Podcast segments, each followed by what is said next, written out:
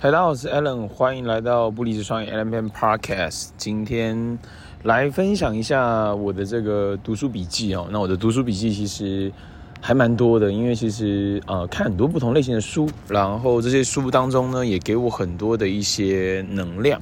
那我自己的一个很简单的一个呃策略是，每当我看完这本书，我觉得哦这本书我写得很好诶，那这时候我会做的事情会是，我会搜寻它这个呃。作者或这位讲师，他有没有 YouTube？他有没有访谈？他有没有 Podcast？那如果有的话，我可能会把他抓来听。那今天来跟你分享是一本书，这本书叫做《这世界是留给胆子大的人》哦。那这位是洪雪珍啊老师所分享的这个书，那也算是畅销书作者。呃，也他应该有蛮多类型这类型的一些书籍哦。那我自己看了点呢，我觉得其实蛮有感觉的。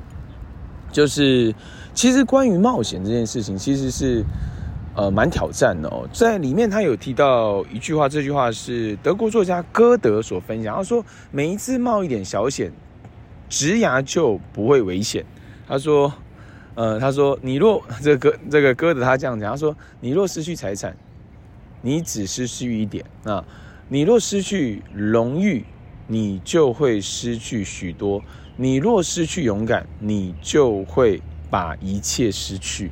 哦，所以我听完之后，我觉得，Oh my God，这个写的真的是很好哦。就是勇敢，你愿不愿意勇敢的去挑战你自己？你愿不愿意去勇敢的去尝试不同的领域？你愿不愿意勇敢的去突破自己的舒适圈？我觉得这个其实是很重要。在生活当中、生命当中，其实有蛮多不同的时刻，需要为自己勇敢，然后跨越自己原有的舒适圈。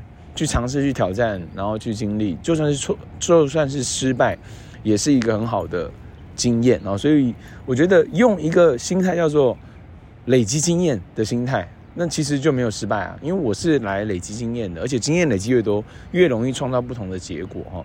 我觉得这个很好。哦，那还有一个点，这个点的话呢，刚好在过去跟一些人交谈哦，其实。呃，在疫情前吧，疫情那一段期间，其实我用蛮多大量的用 Zoom，呃，跟很多人去做交流，呃，沟通一些事情。然后呢，这其实就是，呃，有一些人他会有一个想法，这想法就是，我去做这件事情，可是又不见得保证有结果。那我要计算一下我的成本这件事情。那这些成本其实有时候算一算哦，就可能什么都不用做了。所以他他有一个点，他说，保证成功才才要努力吗？好，一个问号。其实事实上不是嘛，因为要要有一个正确的心态。我们在做生意，不管你我们在卖的是什么东西，你是呃你有一个实体的产品，或者是你是在做呃这个呃不同，就是都好，就是无论你卖任何东西啊，不论你做任何生意，就是你如果只去评估计算完才去做，那这时候。可能就他就比较不是一个 entrepreneurial 创业家了，是我先去做，我的目的是为了累积经验跟建立人脉。如果有得到结果，那是多的。我觉得呢，抱持这样的心态，其实就会蛮容易有不同的点呢。其实我现在的心态，我觉得很好。为什么？因为我更觉得，在一种心态扭转的过程当中，调整过程当中，其实我得到更多。就是我知道对于人。因为其，在过去的这个 podcast，其实有分享到这个 Tony Robbins 的这个书中提到的一个思维，这个思维叫做成功人际关系的规则是什么？成功人际关系的规则就是，你不要去发展一段你想要从中获得任何东西的关系啊，就是这么简单。所以，其实你如果用这种心态，你可以跟太多人链接了，然后你又用心的用心经营人脉嘛。所以，用心经营人脉的关键就是记录人脉。那这个其实有很多。不一样的点呢，所以我觉得蛮好的哦。那下一个点的话呢，就是省钱这件事情，在他的书中也有提到关于省钱。我觉得这跟理财啦，你是一个呃，你你有不同的职涯嘛，你可能有斜杠，你可能有主业，你可能有副业，你可能有投资理财都好，你有不同的斜杠的这个点。那这个其实斜杠我觉得是很好的哦，因为呃，在我这个频道叫不离职创业 Allen Podcast 嘛，就是。我没有要离职啊，我没有要离职，而且我借由这个过程当中去累积更多的经验啊，在某一个领域上面去成长嘛。所以他讲到说，有钱人呃是省出来的哦。他说瞧不起父母抠东抠西哦，就是省省很省嘛。那的人哦，一定想象不到，省钱与存钱竟然是一般上班族的致富之道。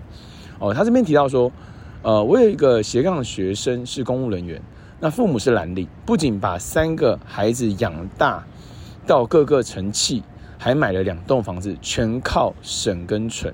哦，他自己三十出头，先靠省。与存钱拥有了一百万资金，后来靠理财增加到三百万，而他的斜杠就是教人如何存到三百万。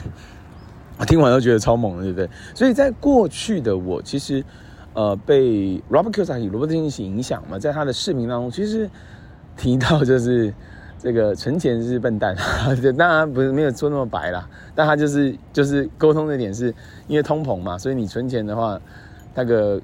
钱的价值会一直在贬值，所以其实不要存钱啊，应该是要杠杆，要要懂得杠杆这些东西嘛。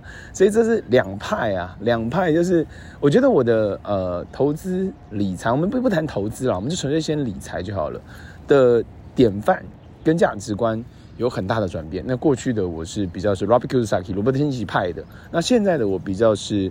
比较是像是 Mark Cuban 啊这类别的派的哦，那其实 Mark Cuban 他有理财的九个步骤啊，或者是理财致富的九个步骤，我觉得那是不一样的一种典范。可是他们两个人的结果跟成就其实差很多。如果你去查一下这个 Robert Kiyosaki Net Worth，呃，他的净资产跟 Mark Cuban 他的净资产是差五十倍，那多夸张啊！对，所以所以我觉得这个想法上不同的状况，所以包括要有意思，就是我我一个上班。那我同时我要创造第二份收入，同时我要省钱存钱，同时这两个都做啊，第三个啊就是这个投资理财嘛哈，所以我觉得其实蛮好的哦，就是要有这个点啊。那最后一个点的话呢，就叫做呃，应该在奋斗的年纪绝不能追求安逸啊，这个其实是一个很重要的提醒。